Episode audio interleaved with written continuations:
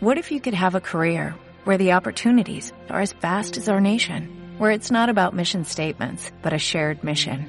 At U.S. Customs and Border Protection, we go beyond to protect more than borders, from ship to shore, air to ground, cities to local communities. CBP agents and officers are keeping people safe. Join U.S. Customs and Border Protection and go beyond for something far greater than yourself. Learn more at cbp.gov/careers.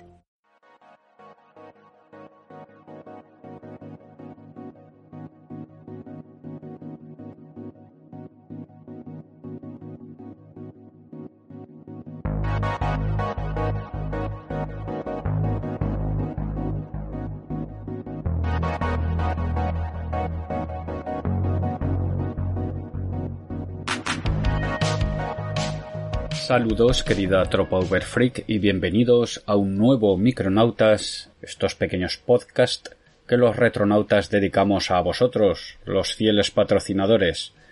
Bueno, hoy os quería traer de nuevo otro cómic y algo que no suelo traer, que es manga, pero en este caso es una adaptación ni más ni menos que del gran maestro de Providence de H.P. Lovecraft, dos tochetes en los que Go ha adaptado Las montañas de la locura, ni más ni menos. Uno de los relatos de Lovecraft que, en mi opinión, quizás sea de los que tenga más elementos que lo conectan con la ciencia ficción.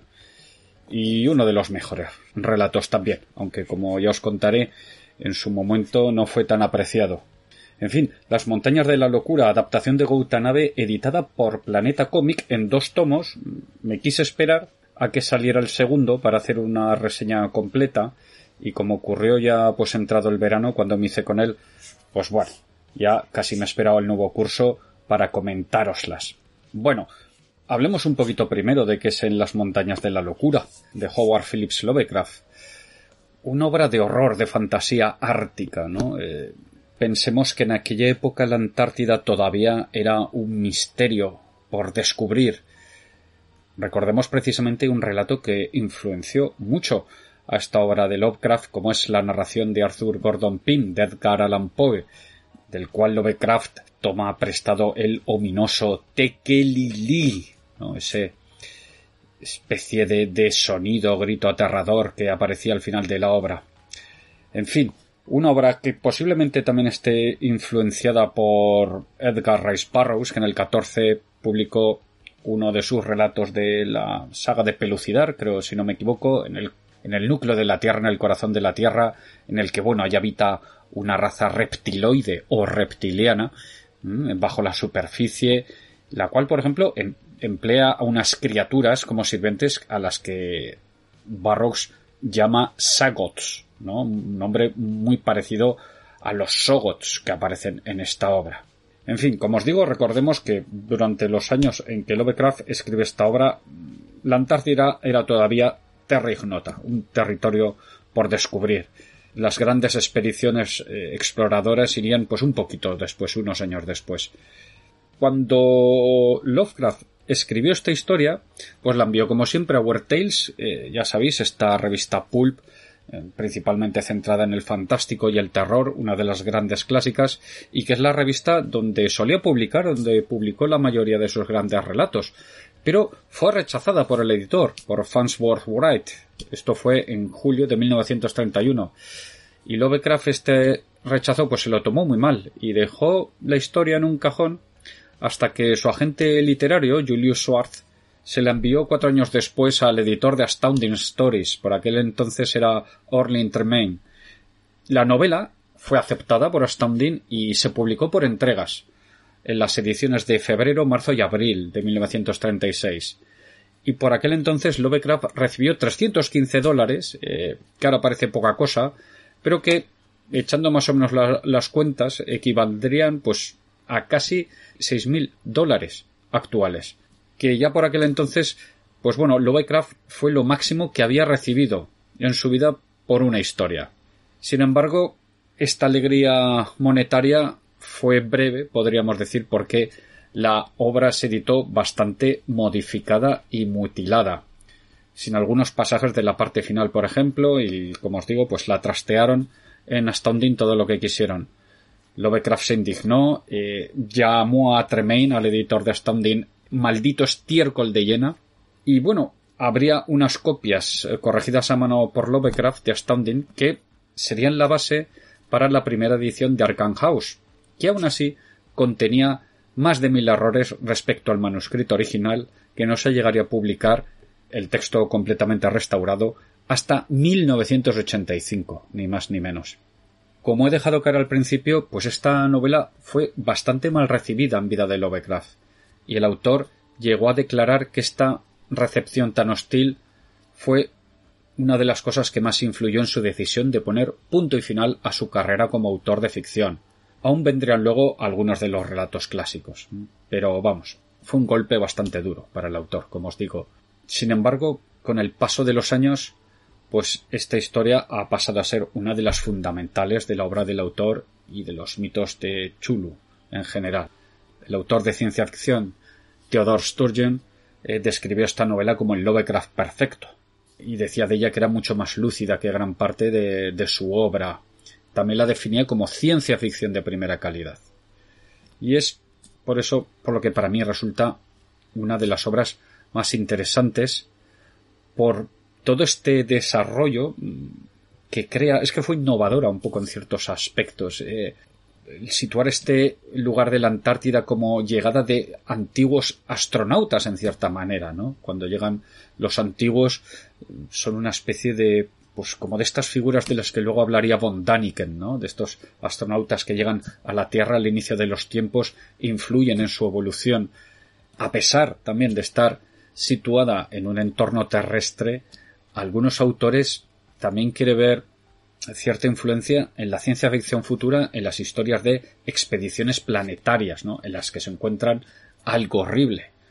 Podríamos pensar hasta en un alien. Bueno, ¿de qué va en las montañas de la locura?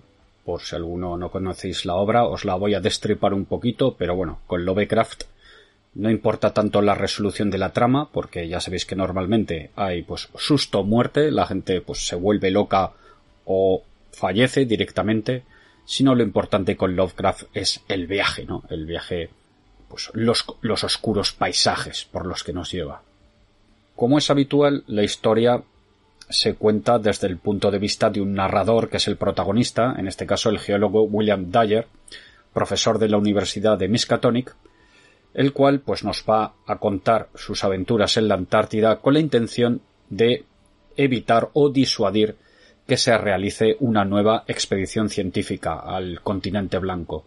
Dyer pues contará cómo dirigió un grupo de académicos de la Universidad de Miskatonic en una expedición anterior a la Antártida, como os he dicho, durante la cual descubrieron unas ruinas antiquísimas y un secreto muy peligroso situado más allá de una cadena de montañas más altas que el Himalaya. La obra tendría dos partes diferenciadas, en mi opinión. En una primera parte se nos cuenta, pues bueno, como una vez que la expedición llega a la Antártida, pues un pequeño grupo, dirigido por el profesor Lake, se adelantan a explorar el terreno porque han encontrado unos fósiles interesantes y descubren los restos de catorce formas de vida prehistóricas totalmente desconocidas para la ciencia, a los que no pueden identificar ni como plantas ni como animales, Seis de estos especímenes eh, han sufrido graves daños, mientras que los otros ocho se han conservado en perfectas condiciones. Además, el estrato en el que han encontrado estos especímenes los ubica demasiado temprano en la escala geológica para lo desarrollados que están. Por así decirlo, son una especie de opar, no deberían estar allí. Cuando la expedición principal pierde contacto con el grupo de Lake, Dyer y sus colegas irán a investigar, a ver qué ha pasado. Y cuando lleguen al campamento se lo encontrarán devastado, todos los hombres y los perros están muertos, menos un, uno de ellos, falta un hombre llamado Getney, y también falta uno de los perros. Cerca del campamento de la expedición encontrarán seis montículos de nieve en forma de estrella, con un espécimen enterrado debajo de cada uno de ellos. También descubren que los especímenes mejor conservados han desaparecido, y lo más extraño de todo es que encuentran los cadáveres de un hombre y un perro que parecen haber sido diseccionados. En un principio sospechan que este hombre que ha desaparecido, Gidney, se ha vuelto completamente loco y ha matado y mutilado a todos los demás y ha salido huyendo. Encuentran huellas que se adentran hacia las montañas del título y Dyer junto a un estudiante de posgrado llamado Danforth deciden coger un avión y atravesar las montañas para ir en su busca y descubrir qué ha pasado. Aquí entraríamos ya en lo que sería la segunda parte de la obra, en la que estos dos, Dyer y Danforth, encontrarán las ruinas de una vastísima ciudad de piedra abandonada cuya arquitectura es ajena a cualquier arquitectura humana. Asocian a los constructores de esta ciudad con los antiguos mencionados en el Necronomicon y explorando las ruinas recorren una serie de murales que les van mostrando la historia de los antiguos, cómo llegaron a la Tierra, cómo construyeron su civilización con la ayuda de los Sogots, unos seres multiformes creados por los antiguos para que puedan realizar cualquier tarea. Nos hablarán también estos murales de sus conflictos con otras criaturas llegadas del espacio como el mismísimo Chulu y sus semillas o los Miko. Las imágenes reflejan progresivamente, conforme van pasando niveles, una decadencia de esta civilización de los antiguos y se nos mostrará una rebelión de los Sogots contra sus creadores. Los murales también aluden a un mal sin nombre que acecha en una cadena montañosa más allá de la ciudad. Cordillera que según dicen se levantó en una noche y que los antiguos ni se atrevieron a explorar. Con el paso de las eras, la Antártida se habría vuelto inhabitable incluso para los antiguos los cuales teóricamente habrían migrado a un gran océano subterráneo. Dyer y Danforth, conforme van avanzando y explorando y encontrándose cosas, se darán cuenta de que los especímenes del campamento de Lake eran ni más ni menos que estos antiguos citados en el Necronomicon, que de alguna manera han vuelto a la vida, y que después de matar a los exploradores han regresado de vuelta a su ciudad. Dyer y Danforth también descubrirán al final los restos de Kedney y su perro, y más adelante encontrarán los restos de los antiguos, aparentemente asesinados en una lucha brutal, además también de aparecer por ahí unos pingüinos enormes, ciegos, albinos, casi de dos metros de altura, que, bueno, pululan por ahí por el lugar. Al final, tanto Dyer como Darnford tendrán que salir por patas cuando aparezca una masa informe a la que identifican como un Sogot y bueno, al final lograrán escapar. A bordo del avión, ya aparentemente a salvo, muy por encima de esta meseta donde está la ciudad, Danforth mirará hacia atrás y verá algo que le hará perder la razón y de lo que no puede hablar. Lo que ha visto no lo puede transmitir con palabras. El relato terminará con Dyer advirtiendo a la nueva expedición antártica que se mantengan lo más alejados posibles de este ominoso lugar. Bueno, esta es la historia. Eh, pasemos al cómic. Eh, Tanabe, el autor, pues autor japonés, nacido en 1975, que debutó en 2003 con una obra llamada Sunakichi, eh, por la que obtuvo ya un premio, el premio Shiki de la revista Afternoon. Pero fue en 2007 cuando empezó a adaptar obras de Lovecraft, algunas de las cuales han estado nominadas a premios como el Osamu Tezuka o los mismos premios Eisner. Su adaptación de La sombra fuera del tiempo ha sido premiada en el Festival de Angoulême. En España, además de estas que estoy comentando, la editorial Ibrea editó en su momento un tomito, esto es un tancobón, con El sabueso y otras historias. Una compilación de historias cortas, pero de este no puedo opinar porque no, no lo tengo en mis manos, lo tengo en la lista de pendientes. Pero bueno, eh, están por venir nuevas adaptaciones de Lovecraft, porque Tanabe se ha vuelto un fanático del autor y está solamente centrado en hacer adaptaciones de Lovecraft, como por ejemplo La sombra sobre Innsmouth o El color que cayó del cielo, que está anunciado que en España editará también Planeta.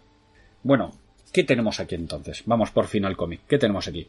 Pues bueno, manga de estilo Seinen, que se llama, este estilo más realista, de orientación adulta, eh, blanco y negro, por supuesto, con tramas de grises, con grises y sentido de lectura oriental, ya sabéis, se empieza por detrás.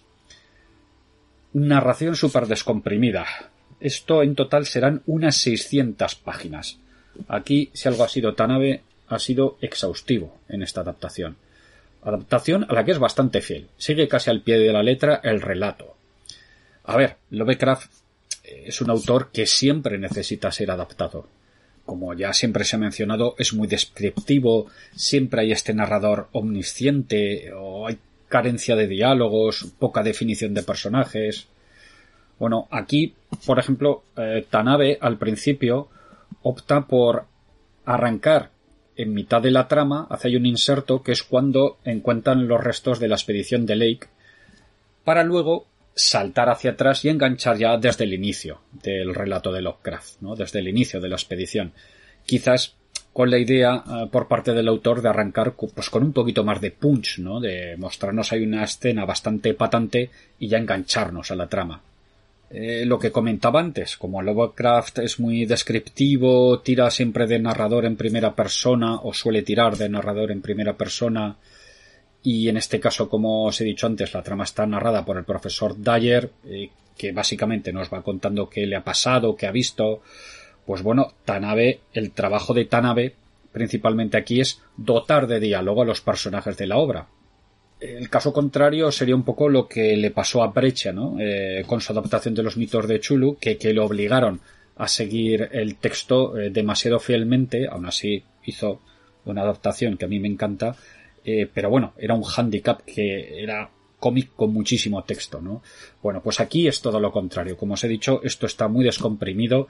Tanabe deja aquí incluso espacio para el silencio y para que sus dibujos, que son súper elaborados, pues plasmen las visiones de Lovecraft. Y es que el dibujo es uno de los puntos fuertes de esta obra. Aquí, bueno, abundan las splash page, las dobles páginas, mostrando los desolados paisajes antárticos, las montañas del título, o la parte en que se cuenta la historia de los antiguos, pues bueno, hace un trabajo espectacular, casi de grabado de Gustavo Doré. Se luce el tío, ¿no? Alguna pega hay en algunos momentos y es que algunas viñetas, eh, debido al gran detalle con el que trabaja Tanabe, pues a veces eh, hace que la imagen sea confusa y que cueste visualizar o diferenciar los elementos. como por ejemplo, creo recordar ahora que hay escenas que son pues en cuevas y entonces, bueno, se hace ahí un poco cuesta arriba, ¿no? Pero bueno, que solo pasen viñetas concretas, ¿vale? no, no baja el nivel demasiado de lo que es el conjunto de la obra. Bueno, yo creo que aunque no seáis lectores de manga, esta obra es bastante accesible una vez salvado el cambio de sentido de lectura y vais a echar un buen rato. Sobre todo un buen rato porque ya os digo, son 600 páginas, pero vamos, que esto se lee muy bien, está muy chulo y los que somos fans de Lovecraft, pues creo que agradecemos pues estas adaptaciones tan curradas, ¿no? Porque sobre todo aquí, bueno, podemos tirar de, del tópico de que esto es un trabajo de chinos, ¿no? Pero no precisamente, es un trabajo de japoneses que más o menos sería lo mismo. Esto es una currada la que se ha pegado Tanabe con esta adaptación. Me viene ahora a la memoria que en un estilo muy diferente se editó hace unos años la adaptación de Kulbart de esta obra, que esto fue editado por Norma. Kulbart es otro autor que ha trabajado también o, que ha adaptado varias obras de Lovecraft. También ha hecho Sherlock Holmes, por ejemplo, ¿no? Es un tío que está muy especializado en adaptaciones, pero publicó, como os digo, varias de Lovecraft que sacó Norma en España, pero desgraciadamente esta en concreto, la de las montañas de la locura, está descatalogada. Yo no la he visto ni en el segunda mano. Debe estar complicada de localizar o cara. Es un estilo muy diferente lo que hizo Kulbart Ahí ya hizo una adaptación, comprimió la obra, comprimió el relato, pero así está también muy chula y es muy agradecida de leer. Así que bueno, si tenéis la suerte de que caiga en vuestras manos o la reditan, pues eh, también es una buena jugada. Y nada más, esto era todo. Una reseñita breve, pues para recomendar esta adaptación al cómic del maestro de Providence, ¿no? Y de este relato, pues que bueno, que siempre está ahí pendiente, ¿no? Si lo llevan al cine, si no lo llevan al cine. En fin, recapitulando. Lovecraft y Koutanabe, Las montañas de la locura, tomos 1 y 2. En dos tomos está. Cada tomo cuesta unos 20 euros. Uno costaba un poquito menos, pero saldrá la cosa por menos de 40 euros. Y esto está editado por Planeta Comic. Lo dicho, 600 páginas aproximadamente. O sea que lectura para rato tenéis. Y tenéis tramas y rayitas para entretener la vista. Y y disfrutar de ese siempre complicado ejercicio que es pues intentar adaptar los locurones de Lovecraft y visualizarlos. Bueno, espero que esta reseña os haya parecido útil, os haya llamado la atención. Lo de siempre, si habéis leído esta obra, si la habéis catado, pues dejar vuestra opinión en comentarios para que los que vengan después pues tengan más opiniones y más referencias y puedan tomar una decisión con más fundamento. Venga, gracias a todos, gracias por vuestro apoyo y nos vemos en breves ya en los retronautas. Adiós.